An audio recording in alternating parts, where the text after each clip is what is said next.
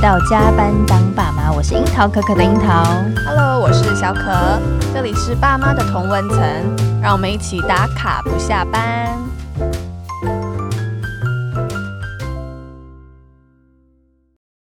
这一回呢，我们应观众的要求，一起来谈谈最近非常有讨论热度的不孕症的这个话题。是那这一次我也邀请到这个权威啦，也可以说是我的恩人医师，哦就是怎我么的说中医师陈世元医 师。我嗯必须要说，我从怀孕的时候真的是非常有感，因为我从怀孕的第二周开嗯始，我就一直有出血的状况。是，那我找了这个陈医师之后呢，我只吃了两天的药之后，马上两就天止血，两天哦，这么厉害，你看，所以我从怀孕的每一周开始，那边变成是我打卡景就点你，每周都去，每一周都去。哦，OK 直到我生完之后呢，变成我先生也跟我的跟我一起 去，他凑什么热闹呢？呃，他就觉得他也要调理身体 OK 就看我这么日渐茁壮这样子。所以就是你们每天都会去陈医师的诊所也、看哎诊，没有到每天啦，哦每周每周每天没有，有每天去报道的 好，每 周。那我现在介绍一下陈医师的背景好的好了，他其实是呃之前在台北马街是泌尿科医师。嗯，哦，所以泌尿科医师变中医师，对啊有一个蛮大的转换哦。是之后我们要请他来聊聊日理万机的这个部分。哦 OK，鸡的部分，对对好对，，那后来呢？他自己现在就是自己职业啦，嗯就是陈世元中医这样子。是那其实他专门的专长就是针对不孕啊、保胎还有产后调理这些专科。哇，就现在我们很需要的这个系列，没错，就是这个 part。那我们就来掌声欢迎我们的陈医师。嗯哎大家好，你好，我是陈世元。哦，我有嗯听说陈医师的把脉非常的神准。没错，对，所以我现在其实也很想要请医师帮我把个脉一下。他一定会说你 呃什么什么景的，就是什么那个叫什么景，什么右弦。我每次看你打在电脑上面的那个，啊，那旋紧，旋紧是个紧绷、压力大的脉象对，对对，哦每那次我我应该都有看他打 这个，哦但是不是每个人都有啊？ 不是每个人都有，哦，真的女，强人才才有的。女强人才有哦这的。样子哦我先下 线了。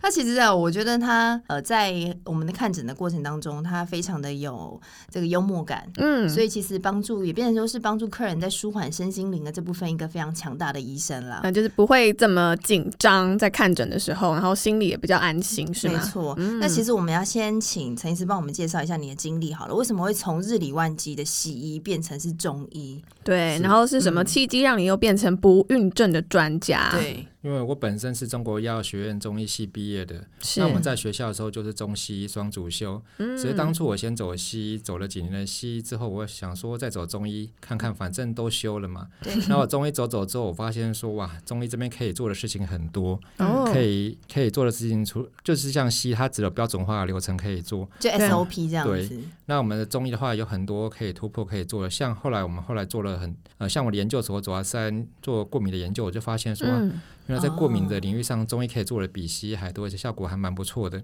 ，OK，只是后来我们会怎么会做到不孕症这一块呢？哦对呀真的也是也是一个巧合啦，因为后来有有一些人是来给我调不孕的，嗯就调一调之后他们怀孕了，也介绍不少朋友过来，口碑啦，是 对然啊后搞到对最后我们很多是在看不孕的，啊搞到最后，对 不对？啊然后，然后变成我当年指导教授用我说：“你不是在做过敏的吗？怎么现在在做这个啊呢？”就有点无心插柳的感觉。是，只是说这些东西在过敏的调理跟不孕症调理很多机理上是相近的，哦，所以都是有 OK，帮助的。了那解。嗯加上当年又是做泌尿科的医生，所以在这些生殖系统方面的话，我们有有不少的钻研在里面，所以也促成了这方面的成长。就是一环扣着一环的感觉，是的是的嗯，那有没有什么，比如说你觉得做西医跟做中医啊，让你达到比如说像不孕症这样的调理，有没有什么是你比较可能是西医它可能速度比较达成比较快，还是你觉得中医它去做这部分的辅助会帮助这个西医达成更快？其实各有各的强哦项。嗯，其实我们现在在帮人家调理怀孕的时候，我们也蛮常在看西医的数据，因是为西医的检查他们的数据也是很有参考价值、哦很有用的。嗯像说有些人一来就他们的数据就发现 M H 很低，是那我们就知道说哇，这 M 个 H 是什么？ M H 叫卵巢储备容量，哦然后 OK M H 越低，反映这个人的卵巢越老化，剩下的卵子越少。所以你就会根据这个数据再去思考说中医要怎么帮忙他，是是吗？那有些人检查就发现输卵管阻塞，那如果输卵管阻塞，我们当然第一步要先来打通输卵管喽。那所以用中医。医也可以打通输卵呃，管不吗、是每个都做得到，但是对有不少的案例，我们是顺利把它打通，顺利让们怀孕了。吃药就可哦以。是，但不是每个人都做得到的。 OK，好嗯，那我们先我们先请医生帮我们定义一下什么是不孕症好了，然后、嗯呃，甚至说是男生上的不孕症和女生上的不孕症的呃，怎么样去诊断它的基准是什么？其实不孕症诊断上，在西方医学上只有一个很简单的原则，就是夫妻两个人，或不一定是夫妻，可能男女朋友在一 起嗯，男女男女，没有避孕一年以上，嗯是没有怀孕，嗯那就算是不孕了。 ，OK，是，这好像很容易达到。 一年以上，这好像很容易达标哎、就对嗯还没有。因为我后来有个朋友就跟我开玩笑说，哎、其实现在要受孕这么难，早知道以前也不用花钱买保险套。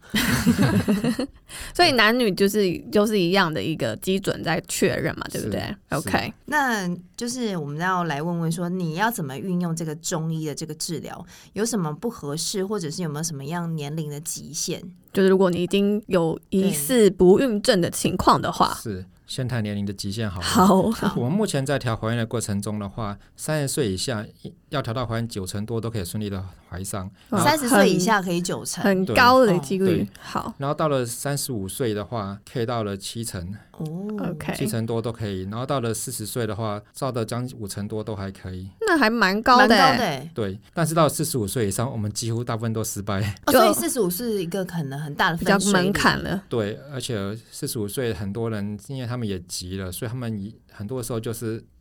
没有办法好好定下来，好好调，因为他们真的嗯也急，那、他们可能也急着去做一些做一些试管，直接做一些嗯人工。嗯嗯所以就是整个步调上会比较混乱一而点啊而。且刚好很很吊诡的事情是，我们在调怀孕的过程中发现，紧张压力大是调怀孕最大的杀手。可是你就是一直调了，你一直没 有是一这个音讯来，你也会很紧张啊。 对，那这样反而更惨。所以通常我们要帮助他们，让他们放轻松，好好的享受他美好的人生。 你你会怎么帮他们放轻松？ 对啊我比较好奇。这个时候老公就很重要啦。为什么我才说老公也需要一起调啊？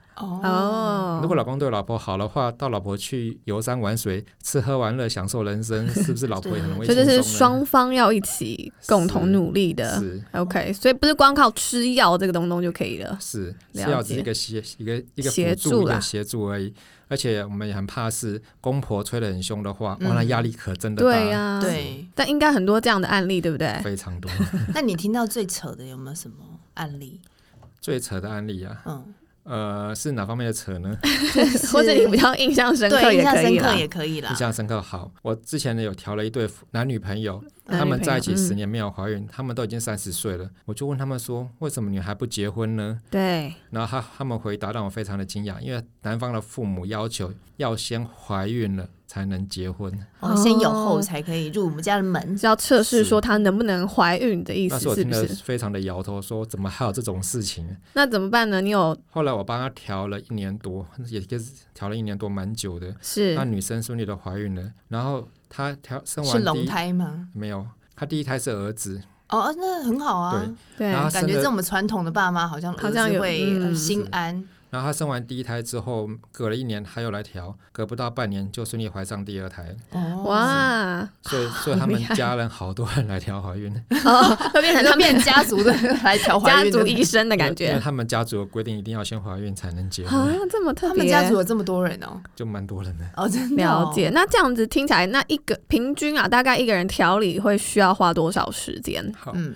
调理后一个很重要的点是，大家愿不愿意跟我们配合，这很重要。是如果愿意跟我们配合做得到的话，其实三个月就绰绰有余了。三个月对很就可以快对对啊如果说是有配合，只是有时候偶尔有点偷懒的话，其实三到六个月也很够用。那我好奇，三个月你要叫他做什么？对哦三个月我要加这件事，请他认真吃药，哦第一步；第二步，心情要放轻松；是然后第三个，每天去给我慢跑。哦，哇对，我有很侧重要听到，对，慢跑很重要。哦这是什么用意啊？慢跑这一块、慢跑，其实台湾很多女生不容易怀孕的原因，第一个就是因为压力很大，是第二个就是气滞血瘀，就是她长期没有运动，哦气血都瘀滞住嗯了，这样哦，很就难一直怀孕坐着或是是一直是上班族，是这好像很容易有这个症是嗯状。年代有子宫就比较寒了，所以很多人说子宫寒，哦生理期要喝姜茶。是，那子宫寒也会导致不容易受孕，然后还有的女生是因为是因为她长期喜欢喝冰凉的东西，嗯，那嗯，运动可以很有效地把那些淤血雪花开，很有效把身体暖起来，甚至可以很有效帮助我们放轻松下来，同时达到好几个我们想要的结果发 生。那运运动要运动多久？诶，运动多久？其实三十分钟就可以了。哦你只要有三十分钟以上的运动，心跳达到一百三十下以上，这样的运动，我们发现通常三个月就顺利的怀上了。那好像没有非常难呢、对啊，比我难想度象好像中不太的。高你说不难，但是我们门诊很多病人都做不到。哦。你说光是配合运动、配合吃药这样子，对，都做不到啊哇，很多做不到，但是我们预计差不多只有，我们看来差不多有十百分之十几的病人做得到，其实八成真的以上的病人是做不到的。 OK，那吃药这个部分是每天都要服用嘛，对不对？呃，是的，我们有一般我们这是用科学中药，其实用健保的科学中药就已经非常够用了。 OK，那是每天服用，但是每周都要来哦。有人说为什么不能一次哦来一个月呢？嗯因为是我们有分排卵期用的药、是，排卵期之后用的药、月经期用的药、排啊，卵都前不期用都的一药。样的。分对这么细，对，好，那这样我再问一个问题，那如果 OK，就假设是三个月好了，那我们这样做疗程也不是疗程啊，就是我们这样看诊下来，会需要花很多钱吗？如果你单纯用健保，就是健保挂号 费加部分负担而已喽。对这么这么便宜啊所以我才会从孕期就每一周都去报道 嗯啊。 ？OK，所以其实有耐心、有恒心，其实就真的可以跟医师一起调理好身体，对不对？是我最怕就是没有耐心、没有恒心的，哦 OK 又很急的人。你看我就是这么有恒心，真的哎，对。而且我其实要说一件事情，就是我那时候怀孕，对然，后去调中医，然后很多人不是说，哎，你怀孕的时候不要乱吃中药。嗯，然后我那时候就问我西医的医生，我说：“哎、那我可以吃吗？”他说：“对他是健保的吗？”我说：“他就呃，我的问西医生这样问我，嗯翁医师这样问我。嗯我说：“对，他是健保。”他说：“那你就可以吃，没有关系，他们一定有一定的剂量的含钠，就是在安全的嗯范围的。 OK 是这样吗是因为嗯？OK 一般的健保科学中药，政府管得非常严格，他们嗯检验也非常的严格，是所以有药字号的科学中药基本上都是安全的。 OK，是啊，如果是那药材的话，素有检验合格的药材也都是很 OK 的。嗯啊，所以也不会什么金属沉淀啊什么的。金属残留，呃，某些某些市售的药材的确是有这样的问题，但是政府嗯因为现在检验越来越越严格，是检查越严格，那些那些见到的越来越少了。嗯，OK，所以其实都可以比较放心的去，呃，在在孕期中也好，或是平常都可以很放心的去服用。是，只是中医师工会一直要强调一件事情，一嗯是，定要找合格的中医师来看诊，因为合格的中医师政府管得很严哦，基真本的上目前很难出事情。了解，所以大家就是可以直接找陈医师啊。但是就是尽量不鼓励大家自己去抓中草药来吃，嗯因为有些中草药的话，并不是中医师中药在使用上的，政府还比较没有没有去留办意法它的，管理，那就的确有嗯些状况存在。 OK 是。好，所以其实要去做这个不孕症的中医治疗，应该也不太需要什么心理建设吧？因为感觉听起来没有门槛，好像没有那么你高就，走进去啊，挂 号这，是不是？好好吃药，好好运动，然后好好抢抢那个挂号的时间，对对对不对对，我、很紧张，比抢课抢课还要紧 张哎。对，就是陈医师 的那个诊不好挂，然后要开诊前一小时上网去登记，对才可以抢比到如。说六点开诊，然后我们五点我还定闹钟去抢时间， 对，所以就是大家有恒心有毅力就可以办得到是。辛苦大家。 没有啦。但我要加码问一题，就前几天我跟一个朋友见面，是然后他就其实他的工作也是蛮辛苦的，他是个记者，然后他就跟我聊到说他做了这个人工受孕，然后发现就是他做了第一次之后呢，他肚子剧痛，然后医生就是后来诊断跟他讲说没有成功，但是没有成功的原因是他说他的免疫系统太好了，免疫力太强了，嗯所以导致没有办法成功这件事情。所以我要问一下，就是中医是怎么看这看待这个部分？哦，这刚好是我的研究所的专长是免疫。哦，其实问呢，对人了。我们在一些医中医的观点上来看的话，很多免疫力有问题，甚至是甚至是自体免疫疾病的人，甚至过敏性体质的人，他们有个特色就是这个叫血脉。血脉通常是来自于一个容易紧张、有压力的人身上产生出来的。所以你你是听到记者我说哇，那压力果然是蛮大的。嗯嗯，通常压力大的人的话，在在中医的学来讲的话，他常常干预，干预对就有些血虚的问题啊，干预那个我们中医的肝经走到身体系统，那经络就不通畅啦。嗯不通畅的话，就的确对怀孕的确受很大的影响。是然后就西医来讲的话，那种干预的人、紧张压力大的人的话呢，它会让交感神经亢奋。嗯交感神经亢奋的话，我们的身体的功能就往头脑、心脏、四肢这边去，叫逃难模式。我对们生殖系统的功能就会变弱，也的确的确比较不容易怀孕哦。 ，OK，哦，所以他可能要改变他的生活形态吗？嗯，通常记者不太容易。 通常我们会建议他去好好享受他的美好的人 生。这到就底比怎较容么易做？受孕这样子。对对，好，那你平常一个礼拜要看多少医多多少病人呢、一个礼拜啊，我嗯，们一个礼拜我们诊所总体病人量达到两千多 人次，我自己一个礼拜两千多人，一个月来客数很 高哦哦一个月 一个 月两千多人吓次死我，因为我们是一个月一个月统计的， OK 一个月两千多人次。是是那我自己个人一个月超要看一千六百到一千八百 人次，你你自己扛了一千八，一千六到一千 八。因为他的诊所里面有两个医生 OK 另外一个是女医师，是是也是陈医师，是对，哦，所以你扛了大部分的业绩，对，啊， 我们另外女医师也不错啦，她的也扛了将近将近八八百八百到一千多人次位的的业绩那其中有大概多少是看不孕症的吗？有大概统计过我吗们差不多目前有两成的病患是在看不孕症的，哦，蛮？OK，高的耶，是那您有知道说目前大部分导致不孕症的原因 会是什么嗯吗？归纳出来的话，导致不孕症的原因呢、啊其实简单讲，最主要的原因是大家年纪大 了。 哦，真的，所以现在都现在这个时代上都是因为大家太老才生小 孩，你看我们以前我们阿公阿妈那个年代，十他们几岁十就几生岁了，啦，没错啦是啊。所以，我们通常很多来看不孕症的小姐，她们会提到说，哎，她们在年轻的时候，二十岁左右曾经怀孕过，嗯，哦然后等到她们三十几岁遇到 Mr. Right 的时候，哎，这个时候就又生不太出来了。 ，OK，不是因为遇到了的人不对，是因为时间上的问题。那这样的意思是说他的呃老化了吗？还是说压力太大了，随之而来的？其实都是因为老化本身就会有影响，随着我们年纪慢慢变大，压力越来越大。你对，学生时代多么快乐，多么没有压力啊！所以压压力也是个原因。是再来是长期吃冰凉的东西吃久了，然后缺乏运动，这些都是原因。所以吃冰凉冰凉真的有影影响响哦哈。是因为我们其实我们门诊上看到很多小姐，她只要不吃冰凉，月经来就比较不容易经痛。吃了她们就马上就发现她们就有现世报了，所以所对，以这样冰凉的东西对女生的子宫、卵巢其实伤害其实真的是蛮严蛮有但站的。在西医的角度，是不是觉得没有影响？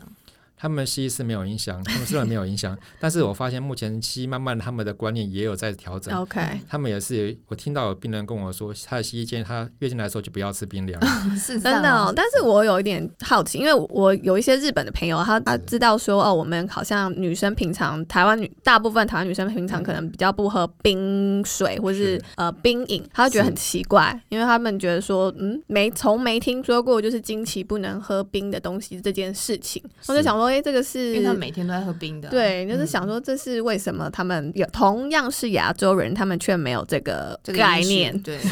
我有观察到这个情况，对我们到欧美、到日本、到很多国家去，是他们的供给的水都是冰水。对啊是，但我觉得欧美就想说，可能我们的体质构造不太一样，就算了。那我想到日本算是蛮相蛮近的的啊，这个国了。家蛮近是的。我真的去日本玩了一趟，我终于了解那个原因了。哦，因为他们上下班、上下学都坐电车，走好远的路啊，好赶啊。哦，那你说等于相对它有运哦动运动是吗？是的，运动量就相对大很多。哦我们也观察到美国年轻小女生，她们吃冰凉吃的比厉害的， 对那她呀。们的运动量也真的有够大的。哦，所以是相对的。就是我 OK，嗯们比较交通方 便，比较较没什么机会运 动。是，但是我们就观察到，美国女生她们到了生完小孩之后比较忙碌之后，她们一样吃冰凉，可是运动量变少了，结果是发现她们的身材就慢慢就变形了。走样了。是啊，她问题也嗯越来越多啦。 OK，所以其实是这是有影响的，只是说他们呃生活习惯不同啊啦，然后会有一些是比较没有办法马上看得出来的一些不好的影响。是。嗯 OK，了解了。嗯那我们其实要聊一下，就是最近 D 卡上面有一个不孕症的讨论，就是最近有一部很红的台剧叫做《未来妈妈》，对，他就有讨论到说不孕跟这个不孕治疗就是这个议题啦，所以最近社群上面也有很多的讨论的议题。那对我我想就是对请小可来跟大家分述一下这个故事。好，因为其实我嗯们原本以为 d c a r 是给大学生用的，那现在其实已经呃，就是讨论内容包罗万象，然后也是有各种各各个个年龄层的人都有这样对子。然后其中就是我们有看到一个是在讨论不孕这件事情，然后想说，呃，今天就跟陈医师，然后还有我们听友们分享，然后讨论一下，因嗯为我们看到说就是有一个呃原 PO 是一个女生，然后她就说她有下了一个标，她写说哦生不出小孩不是女方的错好吗？嗯没这样错子对，然后主要原因她是说呢，因为她的先生被检查出他的精子没有活动力，然后而且还是呃形态上是畸形的，嗯，但是呢，呃，她把这件事情告诉了她的婆婆之后呢，嗯她婆婆就说：“哦，你你不要乱说啦，我们家族我北是，贡对我们家族没有人这样子，是不可能的，嗯这样无稽之谈，这样然后系列就问题啦，丢，然后就叫嗯那个呃袁鹏呢，就要好好调养身体，不嗯要乱吃，这样你才可以生得出来这样子。所以他就非常的苦恼，然后就呃 PO 上那个 d 卡去问大家说要怎么办，然后呃就自己很很痛苦啦这样子，嗯所以想纠说结来问一下医生，这个要怎么解？就是男生的精子活动力不好，然后又畸形这个情况这是是什么意思啊？对什么意思？然后有没有办法去透过中医去调理呢？是好，我们现在解现在解释一下哈。通常在泌尿科做精虫检查的话，我们会检查它的精虫的数量，对还有它的总量，然后精虫的活动力、对精，虫的形态，是还有其实精液异化的时间。是这个是异我们化的时间对是异化什么意思异化时间是说，通常我们射精射出来的精液是一坨的，嗯那通常没有异化之前，它没有办法游到子宫里面去，没有受精的能哦力。哦所以这个也有影响哇。这个有影响 OK，是的了 解。就是异化变泳池，然后他们才会爬出来这样子。 他们才有办法去跟哦卵 子汇合，好有画面感哦。好，是那他们会检查这些项目。然后呢，他他上面提到的是说，他先从先生的精虫活动力不够，对然后是畸形的，对那反而是活动力差，然后形态是差的。是这个的话，在西医他们目前真的是没有办法太多的处理， OK 他们解决这个问题的方法是靠做试管，直接抽精哦虫打入卵子里面做试管来解决这个哦，问题。畸形也可以做试管，可以，基金可以做 OK 嗯试管。那目前他们西医解决这个问题的方法就是所以靠做试管婴它儿，算是解决它活动力的这一块的问题，对包吗？括畸形也可以。哦，OK、还有还有无法异化也是靠这方面来做处理的。 o k 哎，那我了很好解。奇畸形是什么意思？就是它只是形态长得不好看，哦，还是金虫它有它通常会有个尾巴来游动，对，当它那个尾巴太短或长得形状异常的话，它游不动的话，只能在原地打转的话，哦那或者是它或者是它它它金虫的头有一个。把那个卵子化开的，把它游进去那个东西，嗯如嗯果缺乏的话，也会造成它无法受孕。哇，好，有嗯各种是，要素才可以对促成他们两个相会变。一个受精卵这样了解，但是现在医学的技术就是说，没关系，你再怎么畸形，我有办法 解决你，把你直接跟它汇合， ，OK，直接西医当月老把他们打在一起，哦就可以这就是顺着所谓怀孕试啊管的一个对做法。是可以靠试管来解决，可以帮是这个人解决这个问题。对，但是在中医上的话，我们其实也可以靠药物来做调理。嗯，我们在调理的过程中，有发现有精虫量不够的、活动力变不足的人，对，经过一段时间调理，差不多也到三到六个月的时间，我是们他们请他们做检查，的确他的数值也有的确有明显的改善，哦然后，OK，也精虫数，精虫数嗯跟精虫的活动量嗯嗯跟精虫形态都有获得改善，然后对帮，助他们也有顺利的怀孕。哇，所以其实是有有机会的，如果透过是中医的一个协助的是话，但是我们之前遇到过精虫呃先生的那个输输精管阻塞，对，然后无精虫症，那这个我们就真然后的那个好像比较那这真难一的 点。很麻烦，最后也是靠西医他们做，就是把男女都调好之后，靠西医用试管帮助他们怀孕。 OK，是所以就是你前期先帮他们打好底子，是然后他们再去用西医的方式去借助他们力量，这样所子。以无精虫症还是可能可以变产出精虫来的，之哦后他调理后，们可以有时候是可以在那个输精管里面，或者是在储精囊里面发取现，取得吗？可以发现有一些哦，有一些小蝌蚪在那边游。对我现在有好 多种画嗯面， 就自己想象的画面自，己脑补。对， 了解了。但是有人说啊，像女生如果本来是不孕的，然后可是受孕之后，她可能第二胎就更比较容易受孕。那男生也会这样吗？比如说我第一个可能他是精虫活动力比较差的，我调理过后，是不是在第二胎接下来的怀孕是才比较容易的呢？通常我们在女生身上比较容易发现这件事情，在男生身上嗯比较不容易发现这件事情。 OK，而且通常你你说那个条件，通常是在产生完第一胎之后，然后在一年之内没有避孕的人，比较容易达成第二胎，比较容易怀孕这件事情。嗯 OK，通常小孩两三岁大之后再来再来准备生第二胎的话，通常要花不少的时间，甚至比第一胎花更多的时间。嗯嗯，嗯，这是什么缘故吗？因为通常第一胎不好带，更累这你样说子，身体累了是吗？对，通常小孩子吵，妈妈没睡好，身体就更虚说了，的也是， 然后就马上打回原形。原来是这样不子。是那不止打回形势嗯变更 差。啊，所以要花更多时间再去调理一次，这样子。OK，那刚刚那一题就是那个婆婆说，哦，家族都没有这种问题，所以这是不可能的事情。那我想问一下说那男性的这个精虫的一些状况是跟遗传上会有一些关联吗？还是其实这是个人的一个状态？我们在在门诊跟 paper 上面看看不到有什么太大的关联，哦，所以就是个人的生活习惯比较个人对大的个人状态影比较大响。对 OK，所以婆婆说家族没有这种情况也也没错啦，对不对？他对啊，这个前言也是没有错 OK，啦。对，了解了解纵使有人这种情况也不会讲出来啊。啊，所以对当然啦是没有听所以到过啊。整个家族都去找你了。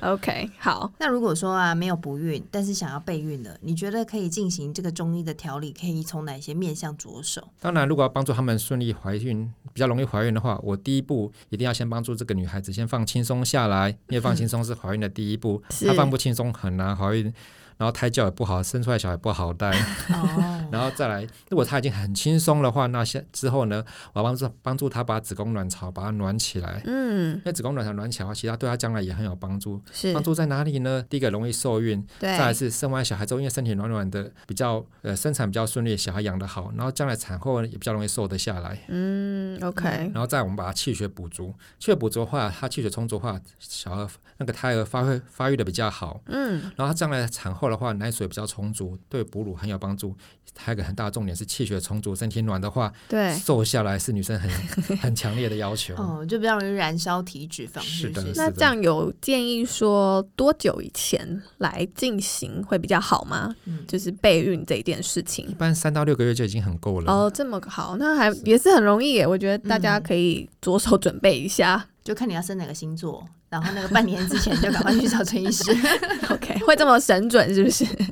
哎、我跟你讲，他陈准他还可以，比如说怀孕的时候还帮你把脉，然后对把脉说哦，你这一胎是什么？就是是男的还是女的？哦，通常我们准确率没那么高，但是是一个参考。对对对， 你可以跟他一起揭晓 是答案。看那个脉搏的状态来判是定是吗？是，哦，OK，那如果说真的有人想要比较希望可以生男或女的话，这也可以靠调理去做到吗？我们门诊上的确有些夫妻们，他们是想要生儿子或生女儿，通常是因为第一胎的关系。第一胎是通常大家说都好，嗯，然后第二胎的时候就开始会有想要不同性别的小孩了想。对，想要法了组一个好这样子。嗯对，嗯，然后这个时候呢，我们就想办法帮他做调理。通常在做这方面调理的话，我们是从男生来下手。哦 OK，是一从般男生哦，是的，一般观念上是跟生跟女孩子有关系，嗯但是我们在门诊上观察到的话，是跟男生比较有关系。其实说个很简单的例子跟你们分享，你们知道啦。是你看足科和办园游会带出来，通常都是美眉比较多啊。是因为他们生活压力大嘛？是的嗯，男生生活压力大的话，精虫就会比较弱一点，就比较容易生女儿。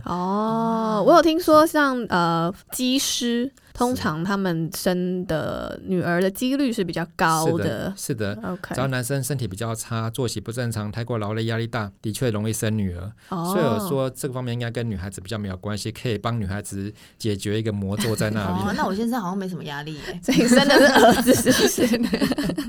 乱 OK Q 他。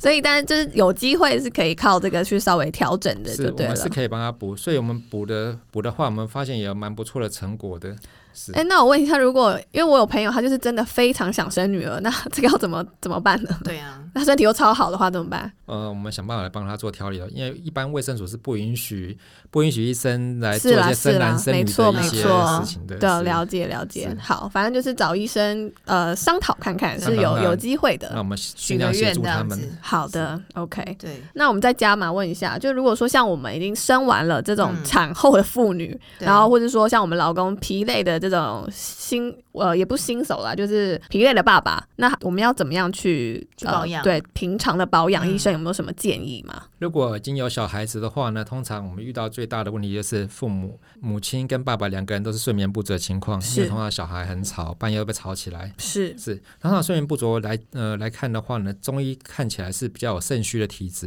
我们对比，较会建议吃一些补肾的东西。嗯像补肾东西的话，就可以选择吃山药啊、吃枸杞啊、哦吃黑豆啊 OK 这些东西都有补肾的作用。嗯泡 OK，茶也可以。泡茶也可以的，了解。对，因为通常就是有肾虚的问题。那后当然呢，很多爸爸就开始发胖起来啦，妈妈也对胖起来啦，因为带小孩很累， 又因缺乏运动，嗯就容易发胖。这个时候就鼓励有空多出去运动喽。好，听起来运空动真的啊是 因为带小孩，像我们这种一岁的很难很难就是拨出抽时间身呢、内。嗯是，的，所以有的人就来我门诊，我就开一些帮助益气补血的药 来他在帮助他说们。我啦，就你都有那个门诊的那个所以义大家气一是直不问是，我说怎么瘦下来的，我就是我每个礼拜都去找程序员报 道。好，所以我我我要去挂号 了，或者有睡眠不足的医生，你再帮我调调理一一下。下 是是是，但其实我们陈医师也是个爸爸，我要问你小孩多大啦？我小孩一个高一，一个小六。我、超大了，大家看他本人应该不觉得他小孩有这么大，对，看不出来。就是他自己也是娃娃脸。 对，医生是，而且医生的皮肤非常的好，对，就是那种吹弹可破发亮的的那感种。嗯觉。对对，对但他说可能是出油光，好，这个让大家自己去看。是那我哦要问了，你小朋友已经比较大了嘛？你们会怎么安排亲子时光吗？亲子时光，嗯，我们尽量呢有时间就陪小孩啦，对，是 啊。那但是我们比较在意的小孩子事情是让他们可以去适性的发展，我们没有逼嗯小孩子他们要做什么，或者是要去学习什么，我们只希望是他能快乐的学习，然后学习他想要的东西，快乐的成长。因为我自己有没有观察到说。很多同学里面，将来表现比较优异的，并不是当初念书念的最好的，嗯，哦，你说你的同学吗？是嗯，然后通通常表现现在很优异的同学们，都是对当当初很会做人的，很会做哦人的，嗯有怎么比方说吗？像说我们好以我们医学院的同学来讲的话，好，嗯目前有个同学他就是开了连锁中医诊所，是他开了很多间，里面很多医生为他服务。嗯，然后他就是在念医学院的时候，他参加很多社团活动，嗯然后 OK 他术语也是有你有一定的水准了，啊没有说不要放掉他。对嗯，然后他是重点，就是他学跟同交朋友，嗯学会跟人相处，嗯所以他现在就可以带领一个团队来前进。嗯 OK，啊那我们班有个同学很会念书，但是他不喜欢跟人家交往的，哦，他现在反而就就没那么理想了，比较辛苦一些些，OK，所以我们比较我比较在意的是小孩子他能除了得到父母的关爱之外之外呢，我希望他能去做他想做的事情，嗯从他想做的事情里面发掘他的兴趣，发掘他的嗜好，让他学会去跟朋友交往，所以我很鼓励他们去跟朋友多在一起多交往，而不是很多家长说哎赶快去多补念习，书，或者说去嗯，学才艺啊，对啊，去去补习啊，对，那我发现这样子，通常很多这样子长大的同学们，他们的确是很有才艺，书念得很好，但是他对们就比较不知道就如何没有去跟朋人相友处这。样。嗯，也不至于说没有朋 友啦，至至少他不善交际是吗？对，然后在学要去学习带领团队的时候就啊对卡住，就上不去了。哎、你知道现在啊，就是夏令营或冬令营啊，里面哪个团队的报名是最快的吗？嗯，不知道不知道是 leadership。哦，对所以就是从小大家都希望，那我就在思考，就是说，哎、大家都去报名 leadership，那那谁谁要当被被 leader？呢 对啊，谁要被立嘛？对对对这都是要学习的。我们要当 leadership 之前，我们要先懂得被 leader。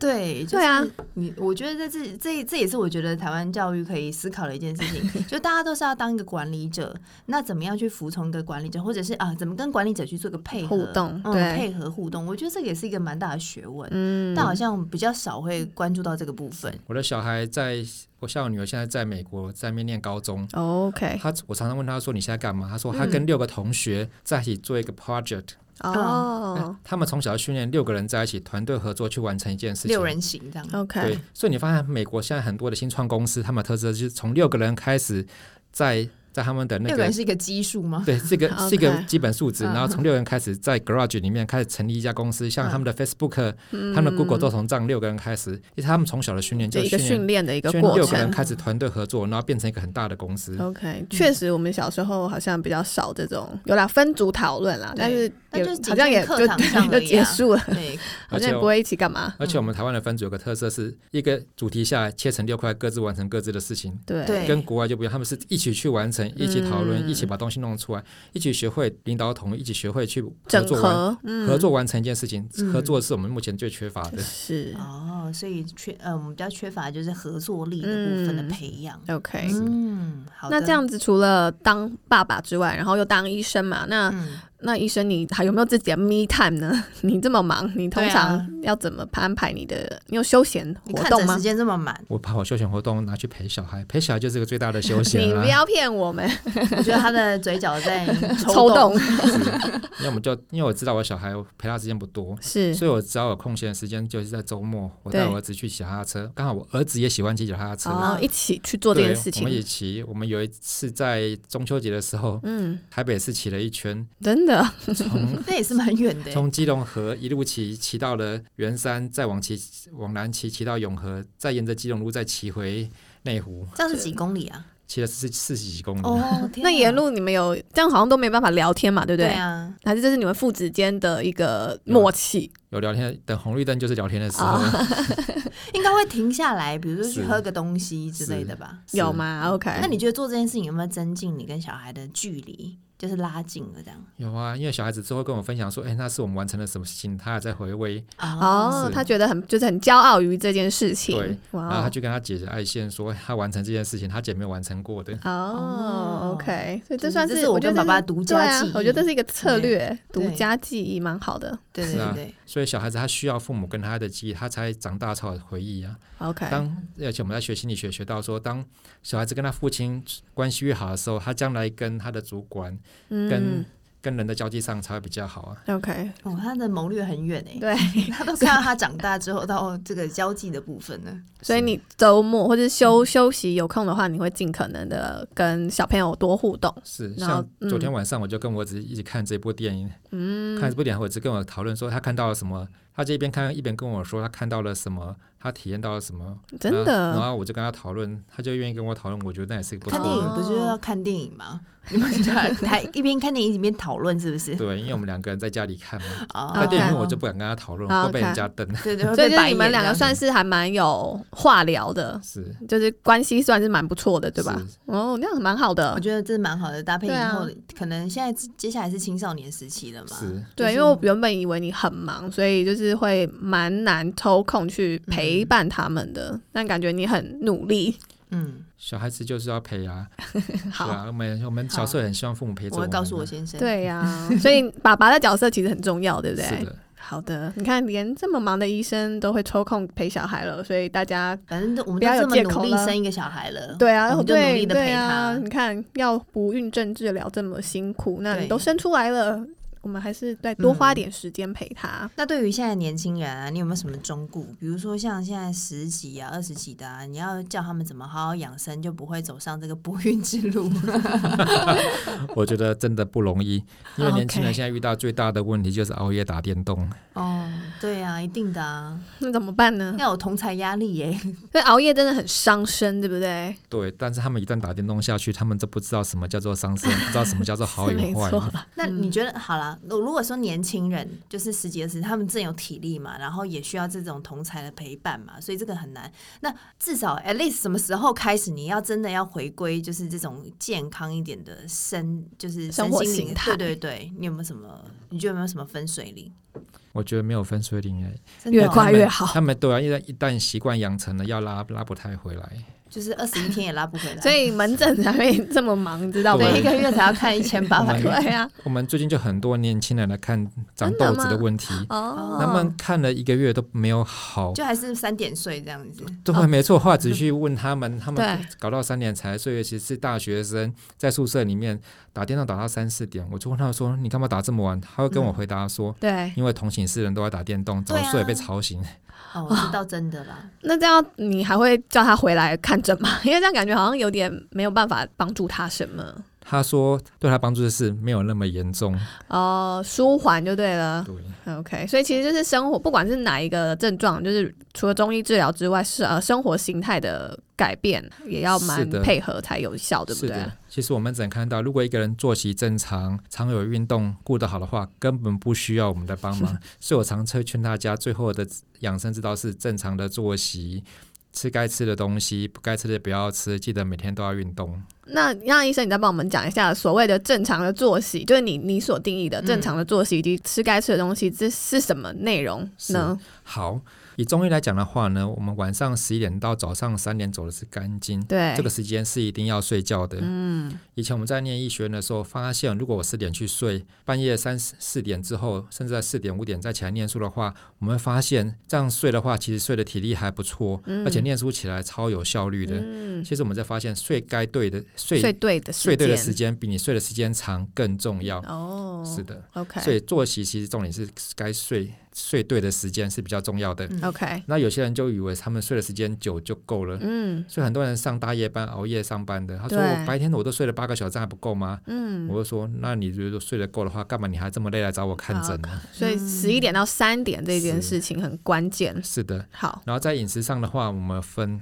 在冬天的话呢，我们尽量会吃一些温补的食物。对，所以古人有句“冬吃萝卜夏吃姜”，嗯，就是这个是一个饮食上的饮食上的一个建议嘛。嗯，然后当然是我们就建议冰凉的东西，不管在春夏秋冬，尽量还是不要碰。少碰，哦对好。嗯然后再来是这是不是男女都是啊？也不是只有女生，对不对？对，因为男生冰凉吃多，我看过敏性的体质变得很厉害，嗯，是有过敏性鼻炎啊，甚至一些注意力不集中过动都有相关联的情况发嗯生。了解。嗯是。好，然后如果说季节该吃的食物，就还是建议大家吃，像说很多时候我们在冬至的时候，冬至快到了嘛，啊不是对，呃，冬是至的汤圆好，啊，对，吃汤圆，对啊，那为什么要吃汤圆呢？因为吃汤圆是补肺气，补哦肺气，真的，吃汤吃圆到还可没以有补补肺气啊。对，吃糯米。芝麻汤圆也算补呃，做的主要是糯米，糯米补肺气，哦所以吃糯米的话补肺气也比较不容易感冒。真 所以一些的，民俗的习性其实有它的道理的存在，所以冬至的时候吃汤圆补肺气，原然来后是这样，是我以为的是长一岁，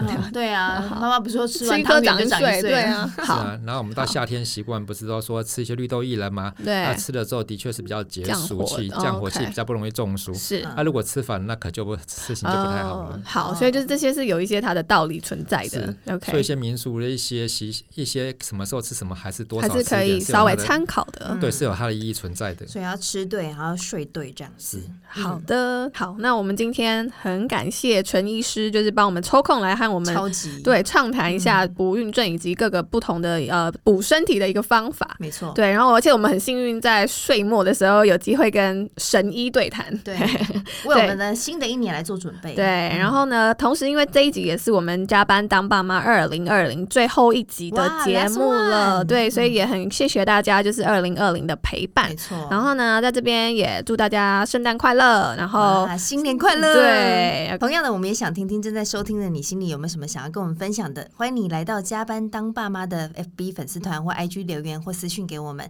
也非常欢迎你跟我们呢评价，然后按赞分享。那我们就明年见喽，宝贝们，爸妈下班喽。，拜拜拜拜